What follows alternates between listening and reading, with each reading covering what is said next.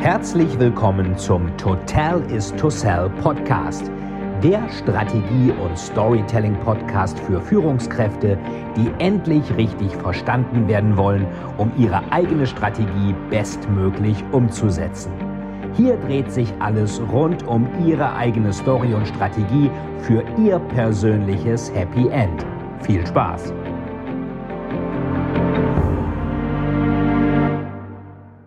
Herzlich willkommen zu einer neuen Folge des Totalis to Sell Storytelling Podcast. Und heute schauen wir uns mal an, warum ich in einer guten Überzeugungsstory eigentlich das Negative brauche. Ja, wir hatten uns ja in der letzten Folge ähm, einiges mal angehört über oder angeschaut, warum der Tod eigentlich so spannend ist im Thriller. Warum gerade Frauen brutale, blutige Thriller lesen, wo man sich ja so ein bisschen fragt, warum machen die das eigentlich? Äh, was ist der Grund dahinter? Warum interessiert sie so die Psyche von irgendwelchen Serienmördern? Und heute schauen wir uns mal an, wie ich das Ganze eigentlich als Stilmittel nutzen kann, um Leute dazu zu bringen, dass sie äh, überzeugt sind, dass sie wirklich was tun und dass sie dann die Story auch wirklich verstehen. Ähm, und ein schönes Beispiel findet man eigentlich immer in Hollywood-Filmen. Vielleicht kennt der ein oder andere von euch den Film An jedem verdammten Sonntag, Any Given Sunday. Wir werden auch in das Video bei YouTube auch unten verlinken, könnt ihr euch dann anschauen. Und ähm, da ist Al Pacino, der spielt den Trainer D'Amato. Und das war jemand, ähm, der hat, ich glaube, der ist Trainer von den Miami Sharks und ähm, die stecken richtig in, der, in Schwierigkeiten. Die müssen jetzt ihr letztes Spiel, was sie noch haben, bevor sie komplett absteigen, das müssen die gewinnen. Und sein Problem ist, er muss die Leute irgendwie motivieren und ihnen sagen, okay, ihr müsst jetzt wirklich was machen, ansonsten seid ihr dran. Und er sagt eben auch, ich kann es nicht für euch tun. Ich bin zu alt. Er sagt gleichzeitig auch, dass er eigentlich kein gutes Vorbild ist. Er sagt so, I pissed away all my money, also er hat sein ganzes Geld verballert, ähm, seine Tochter mag ihn nicht mehr und er hasst eigentlich das Bild, was er sieht, wenn er in den Spiegel guckt und sagt dann, ähm, wenn, wenn man älter wird, werden einem Dinge weggenommen. Das ist einfach normale Tatsache des Lebens. Aber man merkt das eigentlich erst dann, wenn diese Sachen fehlen, wenn diese Sachen weg sind. Man behandelt die Sachen, solange man sie hat, nicht so gut, wie man es sollte, eingedenk der Tatsache, dass sie irgendwann mal weg sein können. Und ähm, da sagt er halt, ähm, pass auf, diese Dinge zu behalten, da dran zu bleiben, sie nicht zu verlieren, das macht doch das Leben aus. Und genau mit diesem Drive müsst ihr das im Spiel jetzt auch machen. Ich kann es nicht für euch tun. Ich bin zu alt. Ihr müsst das machen. Und er sagt dann, ich weiß nicht, wie ich es euch sagen soll, Männer, aber in drei Minuten beginnt die größte Schlacht unserer Profilaufbahn. Dann sagt er, all comes down to today. Heute wird sich alles entscheiden. Entweder bestehen wir als ein Team oder wir zerbrechen. Wir stecken knöcheltief in der Scheiße, Männer. So, das sagt er. Und das ist ja schwierig, auch für Leadership. Ähm, ich habe ein Team. Das Team gewinnt am Ende. Es gewinnt im Fußball kein Individuum. Aber man hat natürlich die einzelnen Leute, die sich einsetzen müssen. Jeder muss für den anderen alles tun, weil er weiß, dass der andere das für ihn auch tun würde. Und das ist aber auch die Schwierigkeit. Team heißt ja oft auch so despektierlich, toll, ein anderer macht's. Toll, ein anderer macht's. Das darf es nicht heißen. Es muss klar sein, jeder muss seinen Teil dafür tun und es kommt am Ende auch auf die Kleinigkeiten an. Jeder muss alles für den anderen tun, weil er genau weiß, dass der andere das für ihn auch tun würde. Jeder muss sich um genau diese Kleinigkeiten kümmern aus denen dann etwas Großes werden kann. Und das ist, glaube ich, ganz wichtig. Das sind immer kleine einzelne Schritte, die ich jeden Tag immer wieder wiederholen muss. Bisschen wie ein Zinseszinseffekt. Albert Einstein sagte, der Zinseszinseffekt ist wahrscheinlich die größte Kraft im ganzen Universum. Ich habe heute 100 Euro, 10 Prozent habe ich 110. Dann 10 Prozent von 110 habe ich nochmal irgendwie 11 dazu, 121 und so weiter. Also es summiert sich immer stärker nach vorne. Also die größte Kraft ist dann der Zinseszinseffekt in dem Fall oder einfach jeden Tag etwas Kleines zu machen und das summiert sich wie bei einem Marathon. Bill Gates sagte ja so schön, wir unterschätzen Wir überschätzen, was in einem Jahr passiert, aber unterschätzen, was in zehn Jahren passiert. Wenn ich irgendwas regelmäßig zehn Jahre lang mache, dann bin ich wahrscheinlich in dem Ding fast unschlagbar. Also jeder muss sich um die Kleinigkeiten kümmern, aus denen etwas Großes werden kann. Er sagt, für ein paar Zentimeter zerreißen wir uns selbst und jeden, der dazugehört, in Stücke. We, er sagt immer, life is a game of inches and so is football. Und dann, ähm, We claw with a fingernail for this inch. One inch too slow, too quick, too fast, and you won't make it. One, inch too late, too early, you won't make it. Also immer ein Inch. Life is a game of inches and so is football. Also ein, ein Spiel von Inches, von Zentimetern. Ähm, und dann sagt er halt, weil wir wissen, wenn wir all diese Zentimeter zusammenzählen, dann ergibt das am Ende den verdammten Unterschied zwischen Gewinnen und Verlieren. Auf Englisch sagt er so schön, if we add up all these inches we know that it makes the fucking difference between winning and losing. Between living and dying. Und alle stehen da so und sagen, ja. Yeah! Also muss man sich wirklich mal angucken, die Szene. Ist super gemacht. Und jeder macht alles für den anderen, weil er genau weiß, dass der andere das für ihn auch machen würde. Und schließt dann ab mit den Worten, entweder wir gewinnen als Team oder wir sterben als Individuen. So einfach ist es. Das ist Football, Männer, mehr ist es nicht. Auf Englisch sagt er, either we now heal as a team or we will die as individuals. That's football, guys. That's all there is. Das heißt, das Team ist überhaupt nicht unwichtig. Es ist ganz wichtig, was jeder im Team macht. Wir haben ein, aber eine Leadership-Figur. Wir haben einen Trainer, der die Story erzählt. Und jeder ist auch Individuum in dem, wie er sich für den anderen zerreißt, aber für den anderen, mit dem anderen. Jeder tut für den anderen das, was er kann, das Maximum, weil er weiß, dass der andere das für ihn auch tun würde. Deswegen entweder wir gewinnen als Team oder wir sterben als Individuum. Das ist das negative Element. Wir sterben als Individuen, sagt ähm, D'Amato Al Pacino als Konsequenz, wenn wir eben nicht zusammenarbeiten.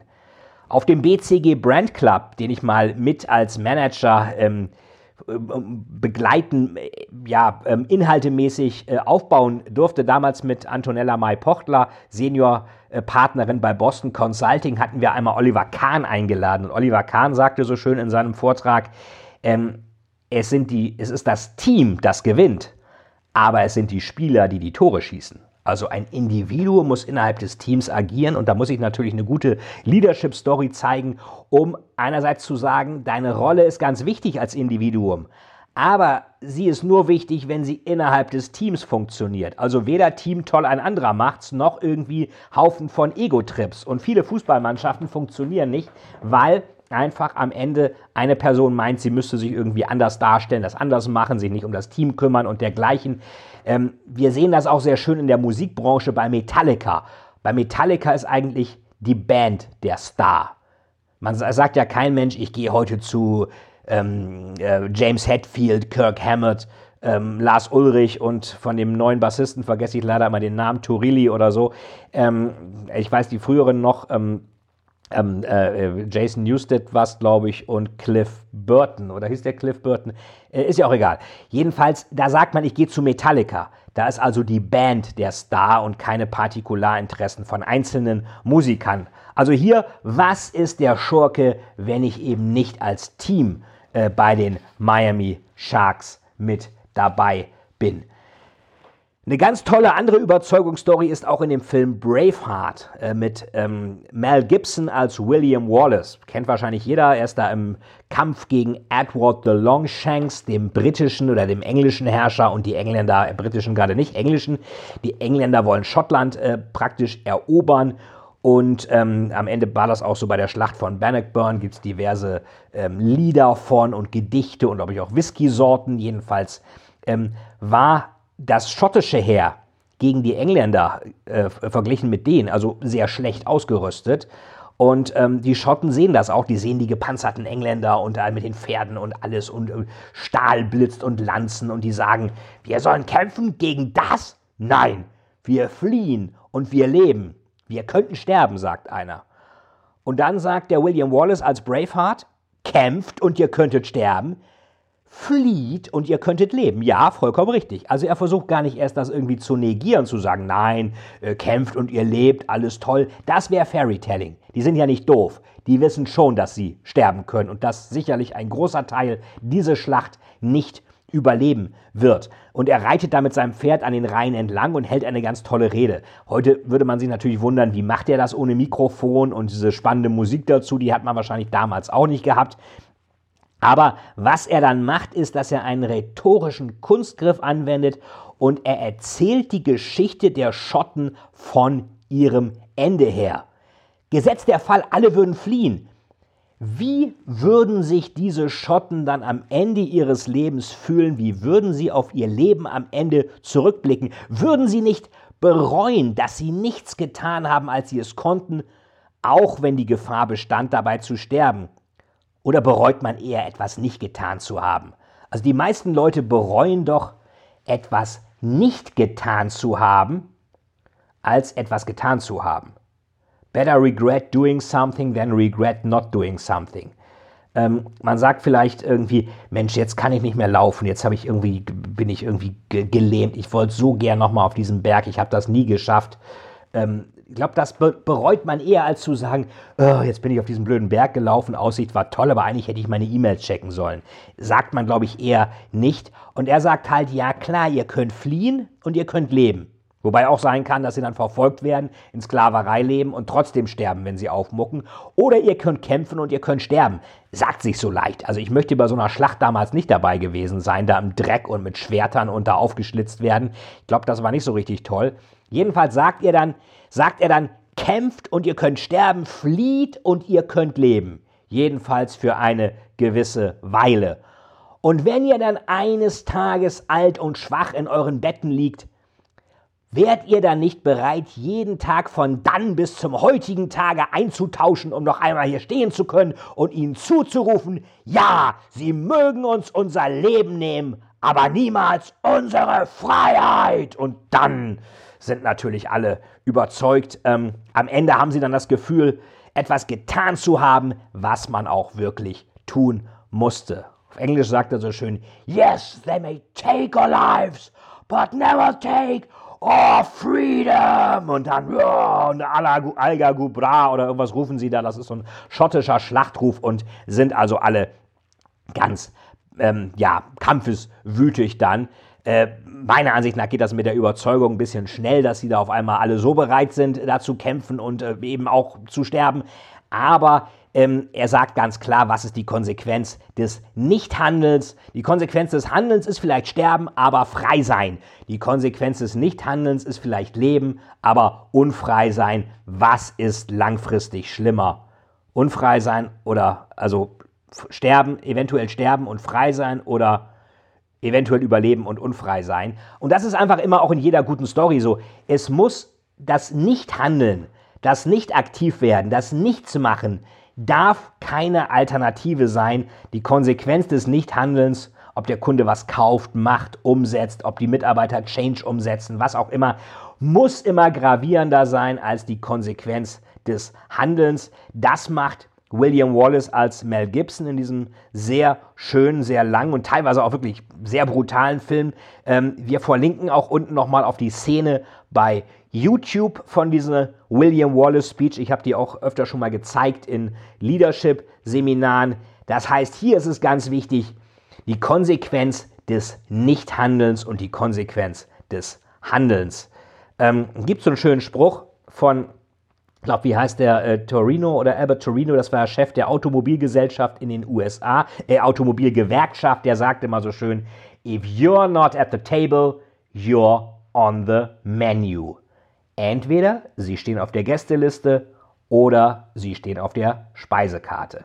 Von daher seht zu, dass ihr einen guten Schurken habt als Konsequenz des Nichthandelns, damit ihr diejenigen, mit denen ihr etwas machen wollt, denen ihr etwas verkaufen wollt, wo ihr Wandel durchführen wollt im Unternehmen, dass ihr die auf diese Weise auch ins Handeln bekommt. Das kann man von Football lernen, von D'Amato als Al Pacino in Oliver Stones Any Given Sunday oder auch von Mel Gibson als William Wallace in Mel Gibsons Braveheart. Das war wieder eine Folge vom Totalis to Sell Storytelling Podcast. Heute mit dem Schurken und dem Negativen in einer guten Story und der Konsequenz des Handelns und des Nichthandelns und was ich eigentlich auch immer oder ihr immer aus bestimmten Medien, Filmen und dergleichen rausziehen könnt. Ihr werdet staunen, wenn ihr mal mit offenen Augen Netflix guckt, Bücher lest, Thriller lest, Romane lest, Kino ins Kino geht. Da wimmelt es nur so von Stories. In diesem Sinne auf gutes Storytelling, euer Fight. Vielen, vielen Dank, dass Sie wieder bei dieser Folge mit dabei waren. Wenn Ihnen die Folge gefallen hat, würde es mich sehr freuen, wenn Sie mir eine Bewertung bei iTunes hinterlassen, damit ich sehen kann, ob Ihnen diese Folge geholfen hat und damit ich noch mehr Menschen bei ihrer Story unterstützen kann. Jetzt wünsche ich Ihnen noch einen erfolgreichen Tag und wir hören uns beim nächsten Mal. Ihr Veit Etzold.